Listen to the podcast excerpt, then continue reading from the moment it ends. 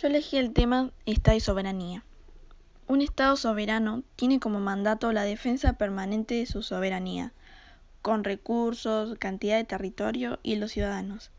Y por lo tanto, los ciudadanos que son parte del Estado también pueden y deben hacerlo. La defensa de la ciudadanía puede hacerse en cada decisión que se toma diariamente como ciudadanos.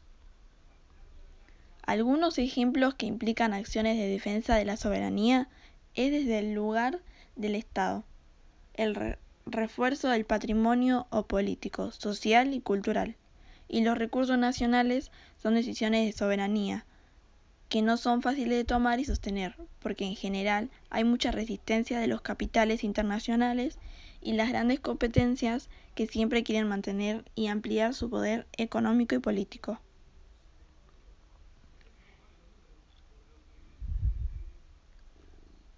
Hay una nota periodística respecto al conflicto fueguino, que se trata de que Tierra del Fuego prohibió las salmoneras en el canal de Beagle. La industria de la salmonicultura no fue para nada bien recibida por los habitantes de Tierra del Fuego, que junto a comunidades vecinas chilenas y diversas organizaciones ambientales se hicieron escuchar a través de diferentes acciones y varias manifestaciones la salmonicultura hubiese presentado una amenaza para la economía de la provincia y un gran impacto,